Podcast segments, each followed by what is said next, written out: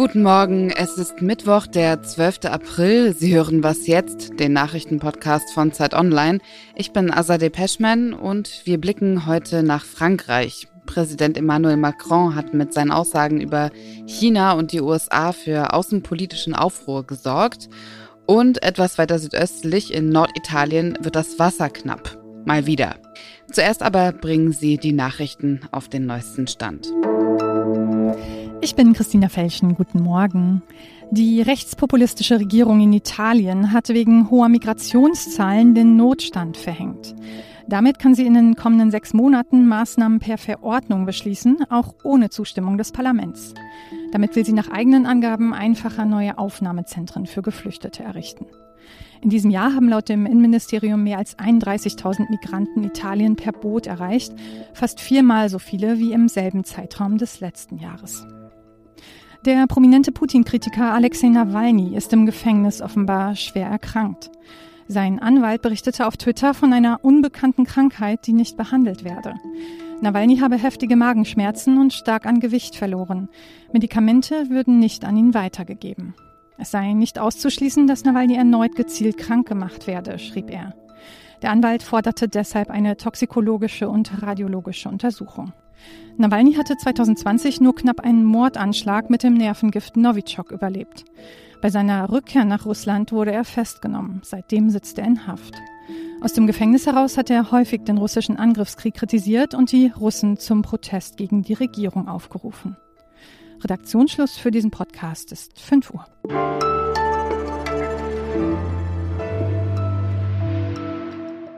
Der französische Präsident Emmanuel Macron hat am Ostersonntag in einem Interview in Bezug auf den Taiwan-Konflikt gesagt, das Schlimmste wäre zu denken, dass wir Europäer bei diesem Thema Mitläufer sein sollten und uns an den amerikanischen Rhythmus und eine chinesische Überreaktion anpassen sollten.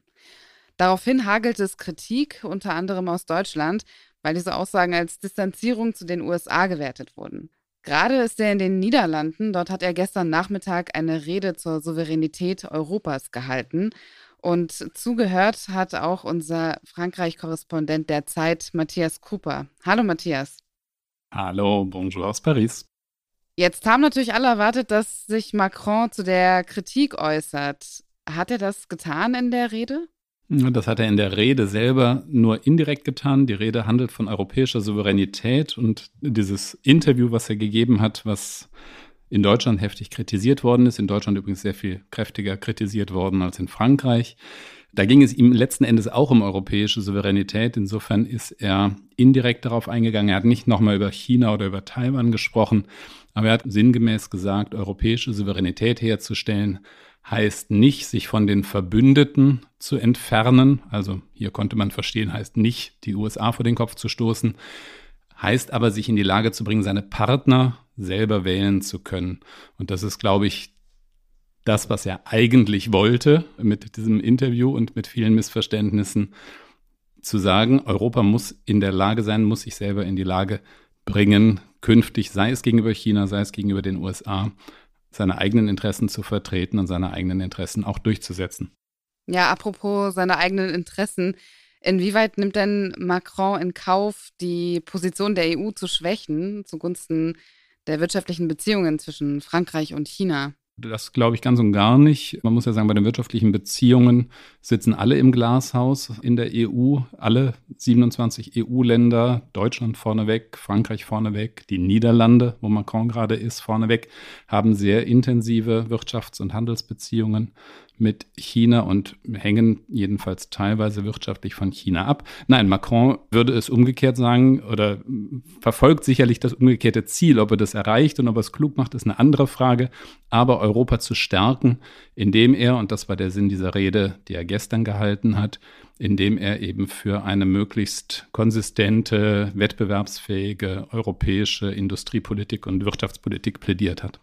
Macron hat ja auch vor allem innenpolitisch gerade eine Menge zu tun. Die umstrittene Rentenreform, die auch zu den großen Protesten geführt hat. Da waren jetzt auch an dem Ort, wo er die Rede gehalten hat, waren ja auch einige seiner GegnerInnen auf den Rängen und haben zwischendurch auch reingerufen, während er die Rede gehalten hat.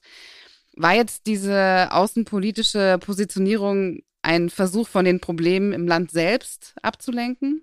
Na, wenn, wenn das der Versuch gewesen wäre, wäre er gründlich, äh, gründlich schiefgegangen, weil er sich ja ein weiteres Problem geschafft hat mit diesem, mit diesem Interview.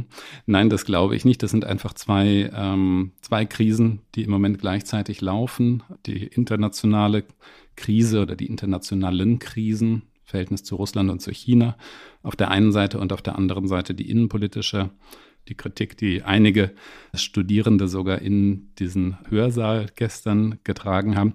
Er hat eine Verbindung hergestellt. Er hat gesagt, ganz am Anfang, damit Europa souverän wird, muss es wirtschaftlich wettbewerbsfähig sein. Damit es wirtschaftlich wettbewerbsfähig ist, müssen wir Mitgliedsländer unsere Hausaufgaben machen, will heißen Reformen durchführen. Und da war dann die Verbindung zu der Rentenreform, die er in diesem Zusammenhang auch nochmal verteidigt hat und eben interessanterweise dargestellt hat oder dafür argumentiert hat, als Beitrag zur europäischen Stärke, zur europäischen Wettbewerbsfähigkeit. Danke dir, Matthias, für deine Einschätzung. Gerne.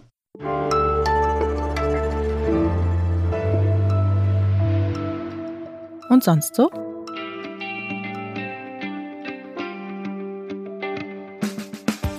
Und was macht die Uni? Das ist die Frage, die wahrscheinlich jeder, jede von euch schon mal gehört hat entweder von einer Freundin oder von den Eltern, weil man gerade mit denen am Abendbrotstisch sitzt. Ein neuer Jingle, das heißt ein neuer Podcast von Zeit Online geht an den Start. Das waren gerade Martina Kicks, Chefredakteurin von Zeit Campus und Christoph Farkas, Redakteur bei Zeit Campus. Beide sprechen einmal im Monat mit einem Gast darüber, was sie bzw. euch am WG-Tisch wirklich beschäftigt. In der ersten Folge ist Schauspieler Merlin Sandmeier zu Gast und spricht über seine legendäre Rolle als Ladendetektiv Jonas Schulze in Die Discounter und die Verkleidungskiste seiner Kindheit im Saarland. Die erste Folge und Was macht die Uni erscheint heute im Laufe des Tages auf Zeit Online und natürlich im Podcast-Player Ihrer Wahl.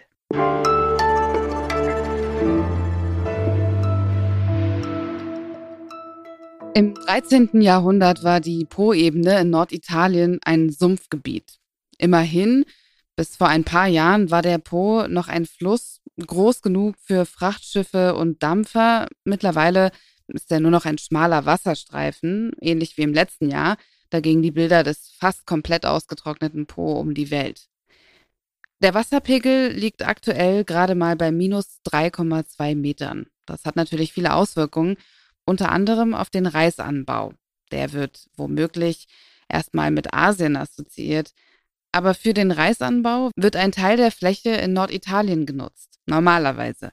Denn Reis anzubauen ist bei dem Wassermangel zunehmend schwerer. Zeit-Online-Autorin Andrea Affacati war in Norditalien unterwegs und weiß mehr darüber. Hallo Andrea. Hallo, hallo auch an die Zuhörer.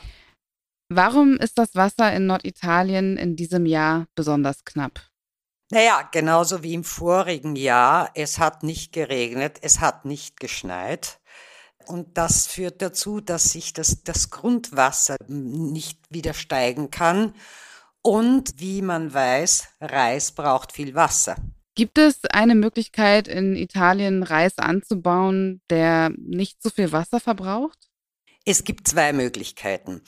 Die erste Variante wäre, den Reis trocken anzubauen. Das heißt, anstatt die Pflanze schon im Wasser einzupflanzen, sie auf trockenem Boden anzupflanzen, 20 Tage warten und dann das zum ersten Mal das Feld zu überschwemmen. Eine andere Variante, die natürlich jetzt zunehmend auch erforscht wird, ist Reis Arten und Reissorten heranzuziehen, die halt weniger Wasser brauchen, also dürreresistenter sind. Welche Länder in Südeuropa sind jetzt eigentlich in diesem Winter noch von extremer Trockenheit betroffen und welche Auswirkungen hat das? Also, man schaut natürlich immer auf Südeuropa und da kann man Frankreich nennen, das weitaus schneller jetzt handelt, zum Beispiel sowohl mit einer Wasserkonsumbeschränkung wie auch, Sie haben auch jetzt eine Wasserkontrollzentrale errichtet. Dann gibt es natürlich Spanien, Griechenland. Worauf man nicht so sehr, noch nicht so sehr schaut, sind zum Beispiel die Schweiz und Österreich. Die leiden auch sehr unter Wassermangel, nicht zuletzt, weil es sehr wenig geschneit hat. Und das wiederum sieht man an den künstlich beschneiten Pisten. Danke dir, Andrea. Sehr gerne, ich danke Ihnen. Und damit endet diese Was jetzt Folge. Wir hören uns morgen früh wieder. Davor kommt heute ab 17 Uhr das Update mit meinem Kollegen Janis Karmesin. Wenn Sie uns etwas mitteilen möchten, Fragen, Anregungen, Kritik, positives Feedback nehmen wir auch, dann schreiben Sie gerne an wasjetzt.zeit.de. Ich bin Azadeh Peschman. Kommen Sie gut durch den Tag.